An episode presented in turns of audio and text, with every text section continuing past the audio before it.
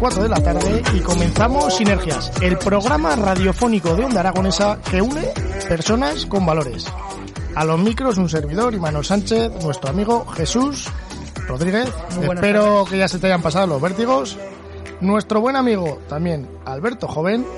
Hola, ¿qué tal? Al mando del barco, Edu Pisa. Hola, buenas tardes. Y como invitado, un gran empresario aragonés que está al frente de una empresa de renombre como es GRB Grifería.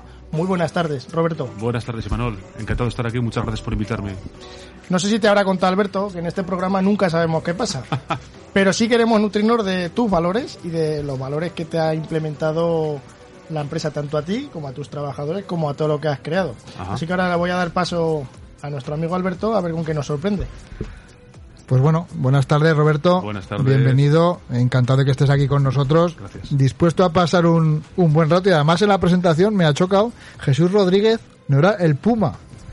¿O no? ¿Es Jesús verdad? Rodríguez el Puma. El Puma torero. Cuidado, eh. Jesús El- Rodríguez el, el Puma, sí, señor. Cuidado. Oye, oye, Cuidado, oye. Eso, es- eso es mítico. Eh, Hoy empezamos pronto, ¿eh? Vamos a darle un poco de seriedad aquí. Esa, esa ya la traía de casa. No, ¿eh? no, no, no. No, Le ha salido en el momento. en el momento. Joder. Es que aquí esto va... Que aunque parezca un tipo serio, Roberto, la verdad es que es buen zagálico, ¿eh? Sí, sí. Bueno, en 1990 nace Griferías Grover, sí. eh, GRB. ¿Cómo se le ocurre a un chaval joven, por entonces, ahora también, pero cómo se le ocurre a un chaval joven emprender en un proyecto que para nosotros, que somos...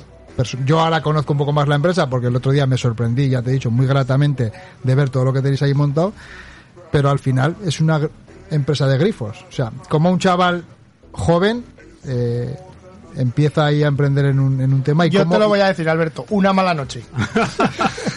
No, mejor que eso. Fue algo que jamás puedes decirle a un tío con 20 años. Me dijo mi padre una frase, no tendrás cojones.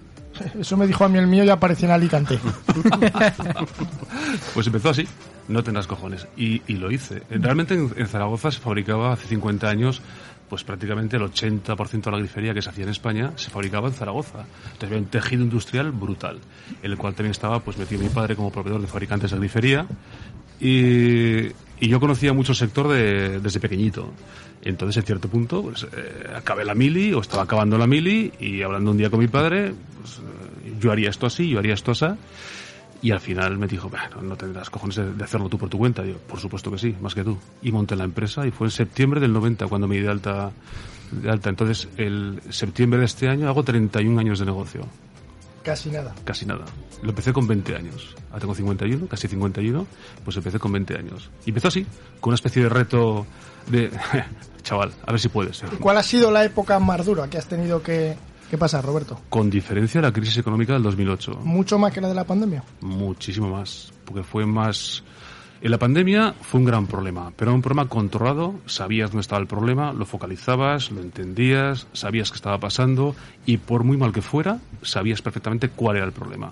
En el 2008 vino la crisis, vino de repente, a mí me pilló con una nave recién construida y de repente te encuentras con una situación financiera a nivel global, eh, una crisis brutal que nunca sabes por qué empieza, nunca sabes cuándo va a acabar y cómo impactaría en, en- en el sector, en la construcción, etcétera.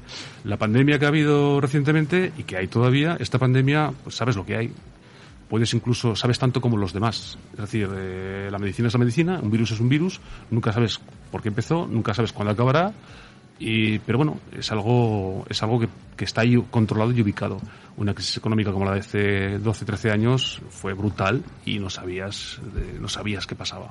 12 o 13 años ya y Sí. parece parece que fue ayer y han pasado 12 o 13 años Estábamos y creo en que, la Expo. que todavía estábamos arrastrando a pesar de que este año parecía que a nivel empresarial todo repuntaba pero parece que todavía la estábamos arrastrando Exacto, efectivamente. No, no, y, y, y las- y yo creo que todavía tenemos coletazos de aquella crisis, seguro, seguro. Yo tengo una frase aquí que he leído, he, he buscado intervenciones tuyas por ahí, entrevistas. A ver, y este Alberto es un erudito Sí, sí, eh sí. La mejor motivación es convertir tu pasión en tu profesión. exacto. Pero yo lo puedo entender de un torero, de alguien que le gusten las motos, de alguien que le- De Hostia, Jesús que está todo el día comiendo en los restaurantes. El Puma. El Puma. Pero, pero Te vas ¿cómo- a quedar con el no, Puma, ¿eh? a ver, escucha, una puntualización. José Luis Rodríguez. El Puma. Pensaba que Zapatero. ¿Cómo, ¿Cómo se consigue tener No me haría tanta pasión por los grifos? A ver, más que pasión por los grifos, eh, la pasión era por inventar, por crear.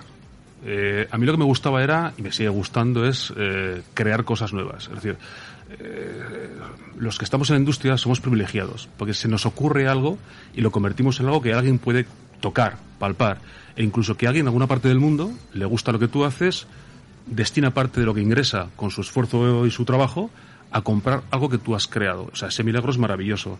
Entonces, en el fondo, lo que a mí me gusta es crear cosas, inventar cosas, eh, crear nuevas necesidades o crear nuevos nichos de negocio. Y el grifo es una buena herramienta para ello. Podría haber sido el grifo, podría haber sido otra cosa. Por tanto, eh, realmente lo que a mí me apasionaba era crear cosas desde cero y el grifo pues fue lo que me ayudó a, hacer, a convertirlo en realidad. Por eso es una pasión. Grifos que piensan por sí mismos. Exacto. Grifos inteligentes. Cuidado. Esa es la mi pregunta. ¿Qué es un grifo inteligente? ¿Un grifo con cerebro? Eh, casi. Tú no eres un grifo, ¿no? Bueno, si tengo muchas ganas de mear, sí. Hostia. Hoy, hoy ha empezado fuerte el maestro. Comenzamos- ¿eh? comenzamos- Hoy ha- comenzamos con el maestro. Coge- coge- hoy, hoy- hoy tienes que coger la pistola. Hoy tienes que coger la pistola. Además, la tengo hasta cargada, ¿eh? Hoy tiene que coger la pistola el amigo Edu. Llega, está, está- está cargada, o sea que no pasa nada, Imanol. Oye, tra- tranquilo que la o sea, os reír de, de, de, De ti, de, de- sí. de mi espontaneidad, pero es que todos en vuestra vida habéis sido algún grifo en algún momento. Sí, y si no mal. Claro. Y si no y no voy a seguir porque ya Venga, vamos va. a cosas demasiado Ya llegarás a mis es- años ya. ¿eh? Y serás más grifo todavía. Pregúntale, pregúntale por eso de la inteligencia de los No, grifos. que es que que- te va a que- sorprender. ¿Qué es un grifo inteligente? A ver, eh, un grifo inteligente. En el año 2003 eh, me di cuenta que había que tomar una decisión en- eh, de- para separar la empresa de los competidores. Entonces lo que hice fue pensar en qué producto era el más complicado, qué producto es el que muchos fabricantes de grifería no controlaban del todo bien. Entonces eh, la conclusión fue que el mejor grifo donde dedicar esfuerzo era la grifería termostática. Un grifo termostático es un grifo para la ducha, que lo que hace es, cuando te estás duchando y algún gracioso de tu casa abre otro grifo, tira de la cisterna o hace algo con el agua. Esa es la típica La de mamá, que me estoy duchando. Exacto, exacto, exacto. Entonces, eh, Que os ha pasado a todos. a todos, o sea, a todos. De hecho, lo normal es que estés duchando, alguien tira la cisterna, te cagas en su padre, te cagas en... Es, es lo normal, ¿no? Y encima tú corriges la... ¿Te está gustando este episodio? Hazte fan desde el botón Apoyar del podcast de Nivos. Elige tu aportación y podrás escuchar este y el resto de sus episodios extra. Además, ayudarás a su productor a seguir creando contenido con la misma pasión y dedicación.